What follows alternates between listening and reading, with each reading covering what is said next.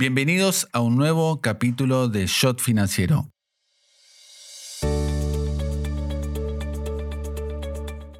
Hoy vamos a hablar con Juan Pablo Guzmano, contador público nacional en la Universidad de Belgrano, también licenciado en Administración de Empresas en la misma universidad, hizo la maestría en Administración de Empresas con especialización en finanzas en, eh, en la UB y después comenzó como pasante en el Banco Mariva y terminó su carrera siendo un importante ejecutivo de Goldman Sachs. Llegó incluso a ser responsable del portafolio de 500 millones de dólares en renta fija para mercados emergentes de América Latina y al mismo tiempo desarrolló estrategias con derivados para coberturas y apalancamientos de riesgos en mercados de deuda. Hoy con nosotros Juan Pablo Guzmano. Estás escuchando Yo Financiero con Guillermo Willy Laborda.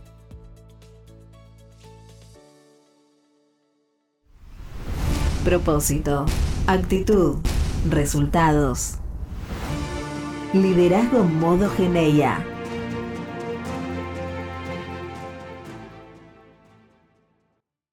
Y ya estamos en diálogo con Juan Pablo Guzmano. Juan Pablo, ¿cómo andas? Gracias por tu tiempo. Hola Willy, ¿cómo estás? Muy, muy bien. En este podcast con vos. Un honor, un honor. El, eh, primera pregunta, ¿cómo empezaste en el sistema financiero, en el mercado financiero? Bueno, arranqué este, como trainee en Banco Mariva, empezando a hacer este, eh, reportes de tasas internas de retorno para apoyo a la mesa de dinero. Eh, así que básicamente aprender lo que era cómo evaluar un bono y distintas este, alternativas de, arbitrajes.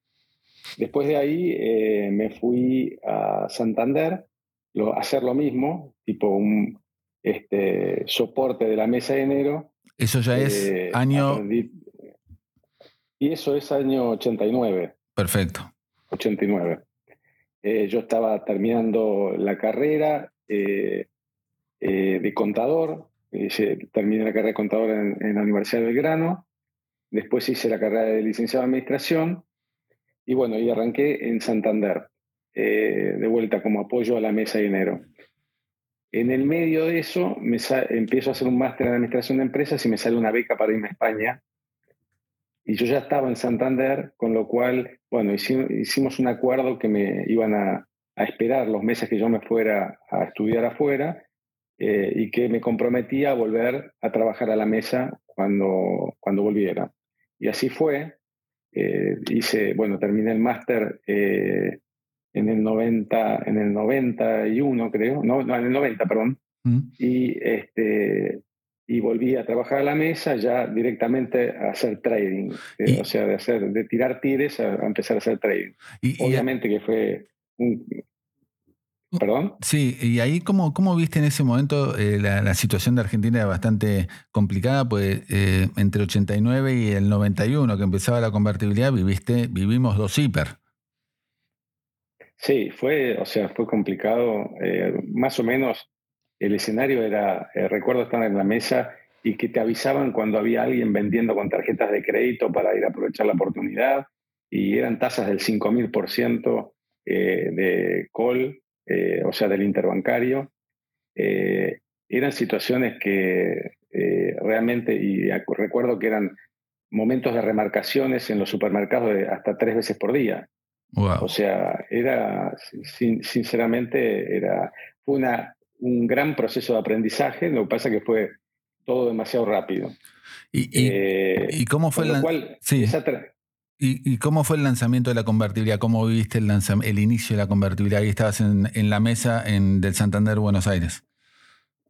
Sí, ahí, bueno, este, ahí ya empecé a operar bonos eh, y, bueno, como todos los procesos, al principio no se cree que va a funcionar y después este, se empiezan a estabilizar los mercados, mucha volatilidad al principio luego se empiezan a estabilizar y eh, todo ese proceso después llevó eh, al inicio de los 90 en que muchos inversores extranjeros empezaron a mirar con buenos ojos a Argentina y es la típica en que los actores locales no creen que, eh, el proceso va a tener éxito y los este, inversores extranjeros empiezan a ver con buenos ojos estos procesos y empieza, el proceso de acumulación de inversiones y compra de deuda de todos los bancos extranjeros y los locales básicamente éramos proveedores de, de todos esos bonos, ¿no es cierto? Entonces, los locales más hacíamos trading y los este, inversores extranjeros empezaron con el proceso de acumulación que llevó varios años.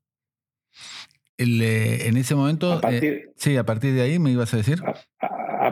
no, a partir de ahí, eh, bueno, fue todo, los inicios de los 90 fue el proceso en el que se vio claro afuera que este proceso de, em, de emerging markets era real y empezaron a llevarse los bancos extranjeros muchos traders locales y los argentinos éramos candidatos por, digamos, toda la eh, volatilidad que habíamos sabido este, enfrentar en Argentina. Y bueno, empezó la acumulación de traders en, New York, argentinos, y empezó a desarrollarse la, eh, la, mafia argentina, como llamaban ellos este, en New York, que empezamos a, a, hacer trading de emerging markets, sobre todo de Argentina, y bueno, y de otros países de Latinoamérica también. Así fue como en, eh, este, en el 93. Eh, yo estaba recién casado y el que era el presidente de Santander en aquel momento, eh, Enrique Cristofani, me dijo que necesitaban este, alguien de Santander en Santander, New York. Y eh, bueno, y fui a ver este, cómo sería con, con, el que iba a ser mi jefe en aquel momento, que era Ángel Santamarina, para hacer más, más que nada proprietary trading, algo también con clientes. Eh, y me fui allá para, para este, ver si me interesaba o no. Y bueno, de, de, lo que iba a ser dos años me terminé quedando casi diez. Wow. Em, así que sí. Eh, me eh, recuerdo que en esa época, en esa época el Santander, cuando eh, creo que vos estabas en, en, la mesa acá en Buenos Aires, todavía no había comprado el río y era una oficina que, si mal no me equivoco, estaba en el mismo edificio o al lado del edificio de la bolsa. Sí, estaba, estaba en la calle Sarmiento. Ah, ok. era, era, era, Santander en Argentina en aquel momento era como eh, era una mesa, era un banco muy chico eh, y era una mesa de dinero que operaba y un, tipo un, investment bank, ¿no es cierto? Una cosa así. Mm. Eh, después este, vino el proceso de compra, este, después vino el proceso de compra así de Banco Río y, y terminó siendo el banco comercial que hoy conocemos. Mm. Esta fue una estrategia que tuvo Emilio Botín de crecer y que el, él quería que más del 50% de los revenues del banco fueran eh, y provenían de Latinoamérica. Eso tuvo una visión estratégica a principios de los 90 que la llevó, bueno, obviamente a cabo.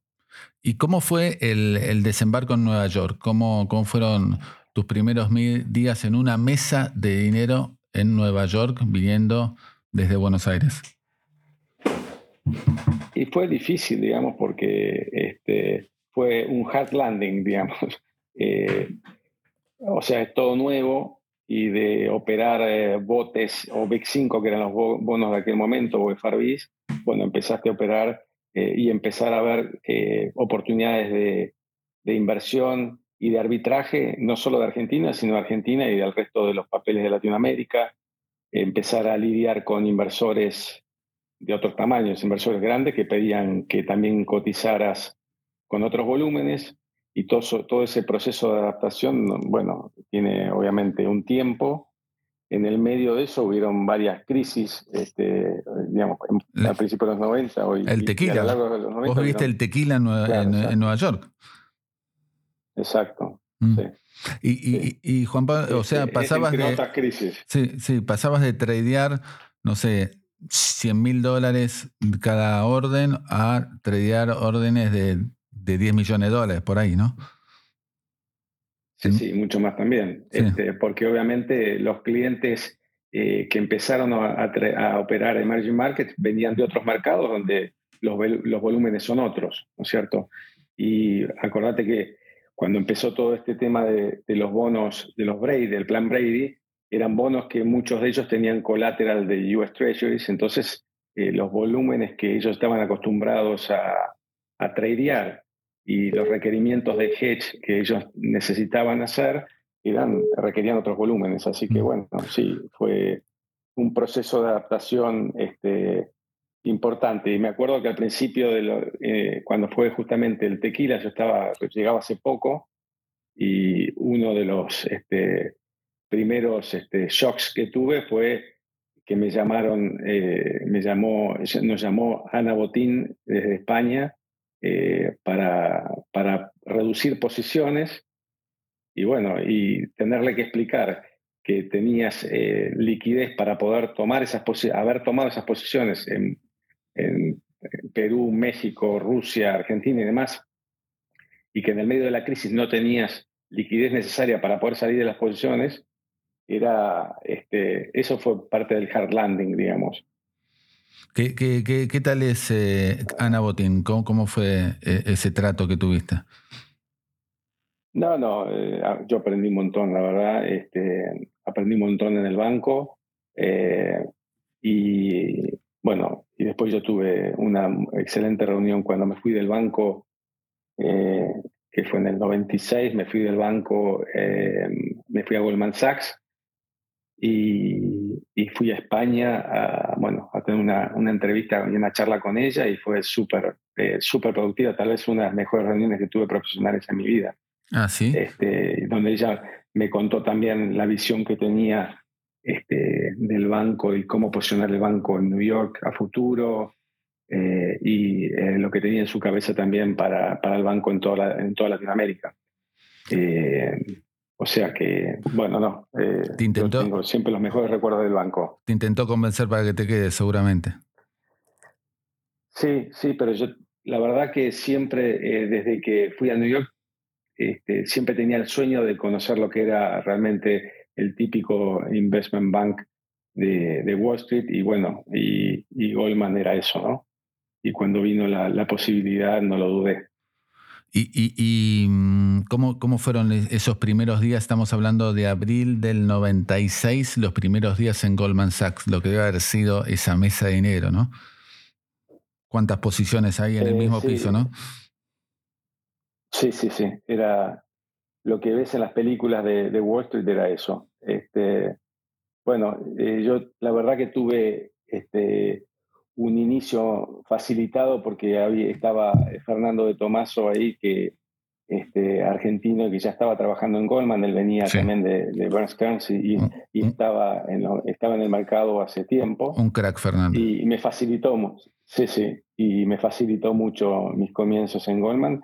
Yo empecé, este, en realidad, para hacer el salto de, Santander a, a, Goldman, yo en Santander estaba haciendo toda Latinoamérica y pasé a estar más este, orientado a, Venezuela y algo de México. Y, bueno, eh, con el correr del tiempo terminé este, manejando, después de los años manejando Latinoamérica, eh, ya a los finales de, los 90 en Goldman. Pero al principio este, fue facilitado todo, ya te digo, este, bueno, por Fernando, eh, que, que, me ayudó a digerir lo que eran otro tipo de clientes, otro tipo de volúmenes, y, realmente otra mentalidad, este, sinceramente, es, eh, bueno, es, son, son, gente muy, muy profesional en Goldman y yo aprendí muchísimo. Hay gente, este, sobre todo en la, en, la, en la parte de research, en la parte de capital markets, investment banking y demás, son grupos este, extraordinarios realmente. Y ves lo que es un banco de ese, de ese tipo y, y por qué son lo que son a lo largo de los años. Ellos siempre te inculcan eh, cómo cuidar y cómo este, ampliar lo que, la franquicia del banco, ¿no es cierto? Y cómo cuidar a los clientes. Y básicamente lo que hacen es claramente crean tendencias, ¿no es cierto? Eh, ven oportunidades de negocios y después crean las tendencias. Y como tienen un track record este, a lo largo de los años, básicamente los, los clientes más importantes del mundo lo siguen a rajatabla. Y eso lo vienen haciendo a lo largo de los años y en todos los mercados. Claro, claro. Juan Pablo, ¿cuál fue la orden de inversión más grande que tuviste en Monto y que dijiste, wow?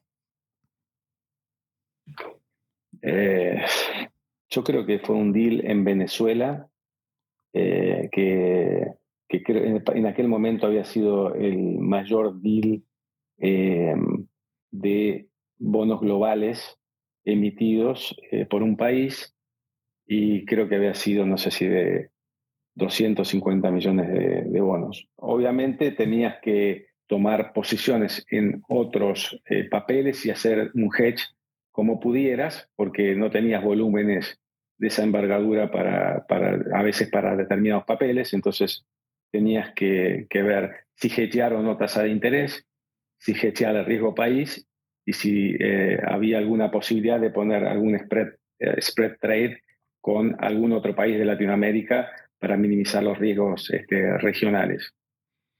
Así que habían varias cosas para, para, para, verificar cuando tenías una posición tan grande si querías disminuir los riesgos, ¿no es cierto? Claro, claro, claro. Eh, ahora, eh, vos desde, desde el 96 que estás en Goldman, eh, en, el, en, emergentes, no, no de América Latina, sino también globales, emergentes globales, hubo varias crisis justo en esa época. que creo que viste la del sudeste asiático, la de Rusia y, y la salida del tipo de cambio fijo en Brasil, si mal no me equivoco, fue en el 99. Sí, eso ya, yo ya yo me volví a, Argentina en el 2001. Eh, eh, en, el 99, en el 99, bueno, toda esta crisis que vos relatás, yo siempre estuve a cargo de Latinoamérica, eh, con lo cual, digamos, todas estas crisis este, afectaban siempre a todos los emerging markets, con lo cual, básicamente, lo que te hablaba antes de, los procesos de posicionamiento y de hedging eran un poco dentro de tu área de responsabilidad era básicamente el mismo concepto, era ver qué exposición querías tener a la región y en función de eso eh, la dinámica de eh, los hedges que poner en, términos de tasa de interés, en, en términos de spread eh, trades, si querías tomar una visión direccional de cada uno de los países o bien si querías este, minimizar los riesgos. No sé, mm. Entonces, o hedgeabas si hedgeabas spread duration o hedgeabas eh, tasa de interés eh, o eh, a veces también poníamos algún tipo de hedge con S&P porque tenía, habían varios papeles que tenían una alta correlación con, este, con la bolsa americana. Entonces, en función de todo eso, teníamos como un gran book para Latinoamérica y ahí tomábamos decisiones. generalmente no poníamos estos spreads con, con otra con otra región. Todo esto era Latinoamérica y era eh, tasa de interés y era a veces sí, ya como te digo, pocas veces algún tipo de, hedge con, eh, con US equities. Juan Pablo, eh, ¿cómo es la diaria de un trader en Nueva York? ¿A qué hora arranca? ¿A qué hora corta y se desenchufa? ¿Tiene vida después de la, jornada financiera o, o, realmente te consume todo, todo, todo el tiempo?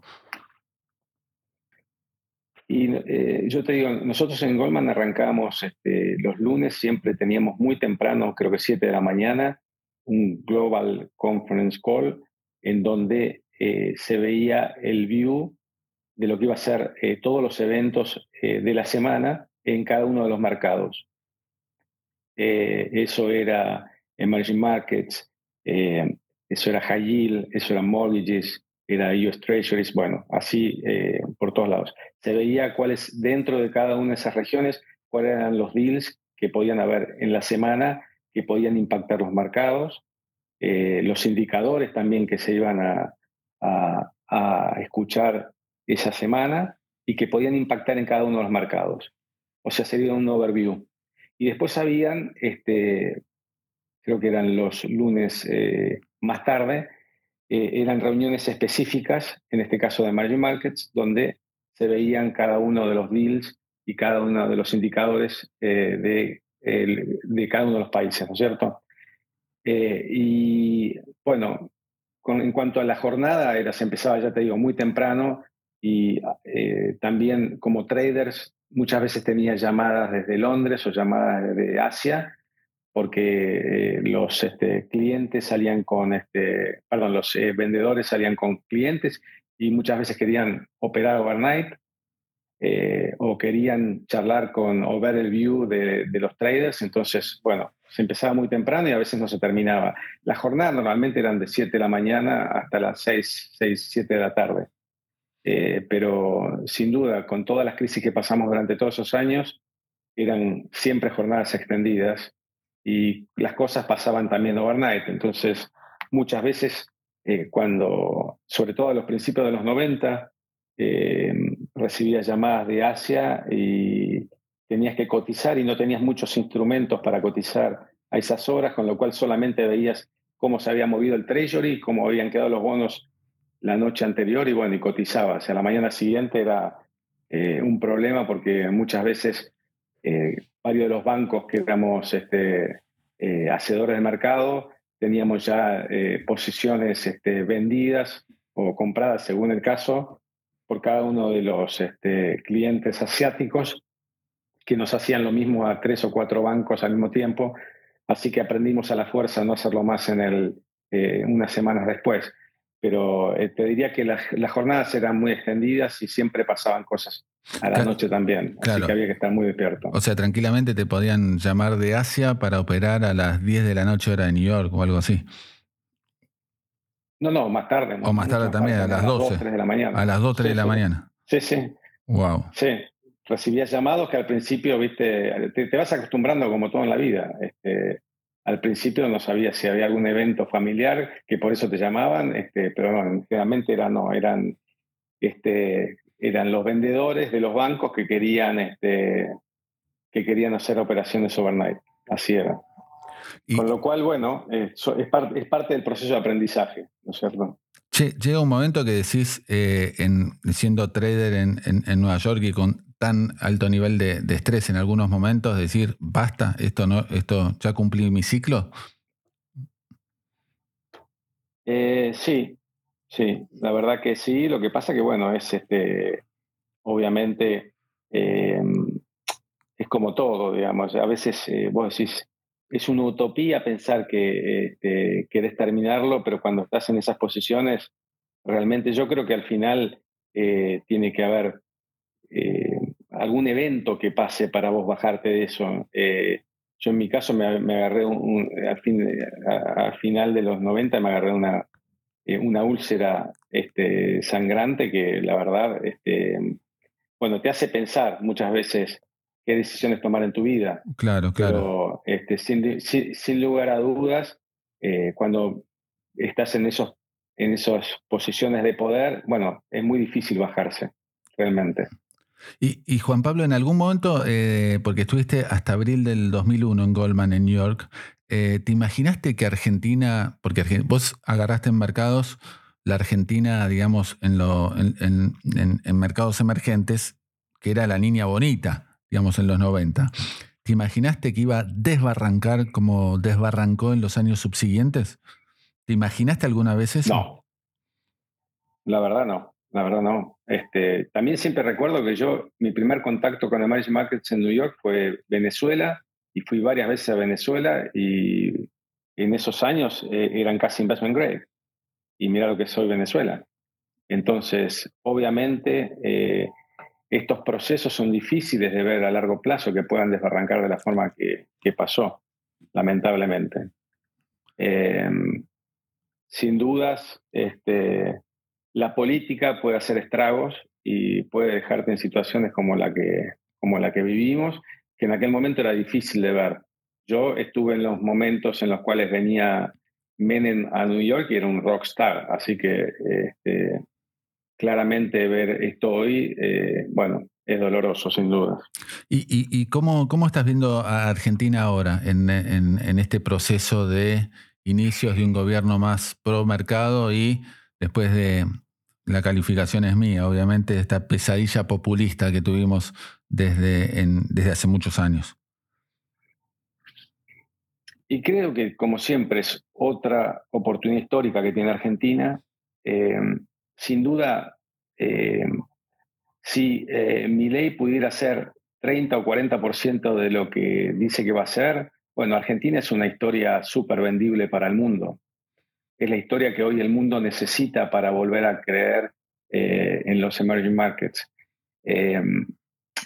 Yo creo que Argentina hoy tiene un viento de cola, claramente.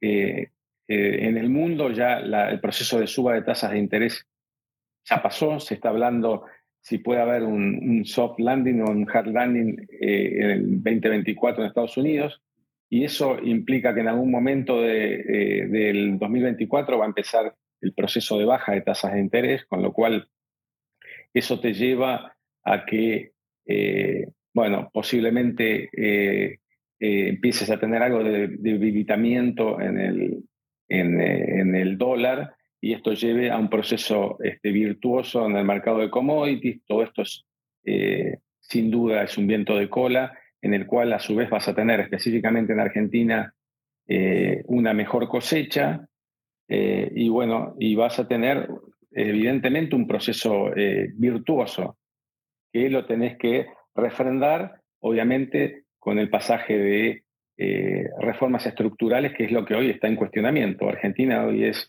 un tema, sin duda, que está súper bien orientado, pero hay que ver si no si el mundo acompaña solamente, sino que si, todos los que componemos este país acompañamos, eh, por un lado aprobándole parte de las reformas estructurales en, el, en, el, en las cámaras y, bueno, y empezando a hacer lo que es en el mundo un país normal. Claro. Eh, si esto pasara, creo que Argentina tiene sin duda un gran futuro. Juan Pablo, si vos ves hoy las evaluaciones. Están, siguen estando baratos pese a la suba, ¿no? Pese a la suba de, los últimos. y, o sea, pese a la suba, eh, vos tenés activos que hoy, no sé, eh, valen, eh, ni siquiera hablando con Brasil, vos ves este IPF que vale tres veces menos que, que la petrolera de Ecuador. Entonces, y, y, entre 13 y 14 veces menos eh, que, la de Brasil. Eh, lo mismo los bancos, los bancos aún peor, valen como 20 veces o 20 y pico veces menos que los bancos de la región. Entonces, eh, bueno, obviamente que tenés un, este, por donde, los sectores donde no mires, tenés este, valuaciones muy atractivas todavía, pero bueno, es un tema hoy que no solo de evaluaciones, sino de seguridad jurídica y ver que este, los procesos no se cambian, ¿no es cierto? Este es lo que creo que el mundo hoy quiere ver de Argentina. Juan Pablo, ¿qué consejo le das? Eh, porque este podcast lo escuchan muchos jóvenes que recién están eh, metiéndose en el mercado financiero o muchos están ya siendo traders de Alix o sociedad de bolsa. ¿Qué consejo le das a aquel joven eh, que está iniciándose en, lo financiero? Em, yo le daría el consejo que se capaciten, que, aprovechen y se capaciten, eh, que presten mucha atención también eh, en lo que es este, el blockchain y el mercado de criptos, que yo creo que viene fuerte, y este, que vean cómo es el desarrollo técnico y tecnológico detrás de esto. Creo que la economía va a, a futuro a converger en el blockchain y mucho va a pasar ahí. Eh, de vuelta, que se capaciten, que no le tengan miedo eh, a tomar riesgos, que cuando uno es joven tiene que tomar estos riesgos, em, y que si tienen la posibilidad de ir a estudiar y o trabajar en el exterior, lo hagan. Es un gran proceso de aprendizaje.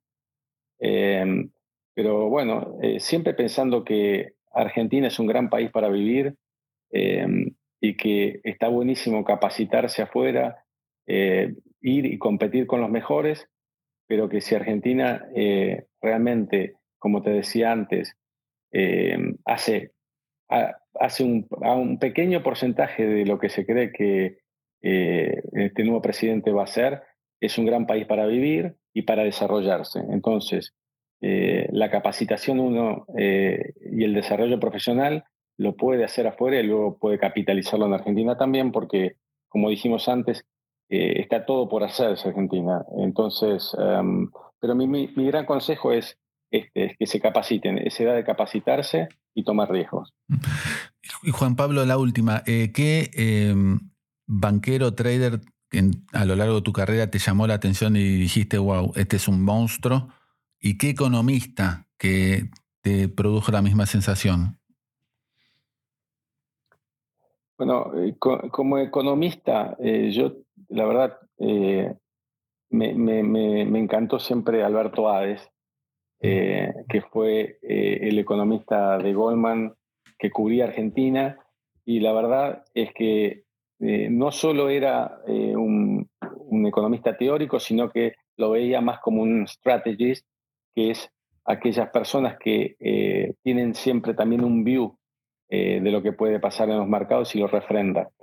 Em, eh, hoy creo que él está trabajando en un hedge fund, así que me parece que es una gran combinación entre la teoría y la práctica. Muchas veces nosotros del trading, desde el lado de trading, siempre este, em, poníamos cierto reparo en los economistas teóricos, pero él tenía una gran combinación de ambas cosas. Em, bueno, y traders subieron muchos en aquel momento. Eh, bueno, estuvimos en la época, con, convivimos con, con, Toto en aquellos años, él estaba en Morgan, eh, con Martín Marrón, también este, mm. con Fede Renke, con Gabriel, con Gaby Spiegel. Oh, grande Gaby Spiegel. Son todos ellos, mm. por eso, son todos, yo, eh, digamos, fue de mis primeros amigos en New York. Estaba en Marathon, ¿no? Gaby Spiegel. también. Estaba en Marathon. Claro, exacto. Mm. En, aquel momento estaba en, en ING. Ah, ok. Eh, y, también em, toda la parte de, de, derivatives, eh, Pablo Calderini, que era también tipo que era un genio eh, y que creció muchísimo en su carrera y hoy también está en un hedge fund. Juan Pablo, desde ya muchísimas gracias por, por tu tiempo. Un lujo realmente tenerte acá en Shot Financiero. Te mandamos un gran, gran abrazo y besos a toda tu familia. Bueno, Willy, un placer estar con vos y este, para lo que necesites. ¿Ok? Abrazo grande y saludos a la familia.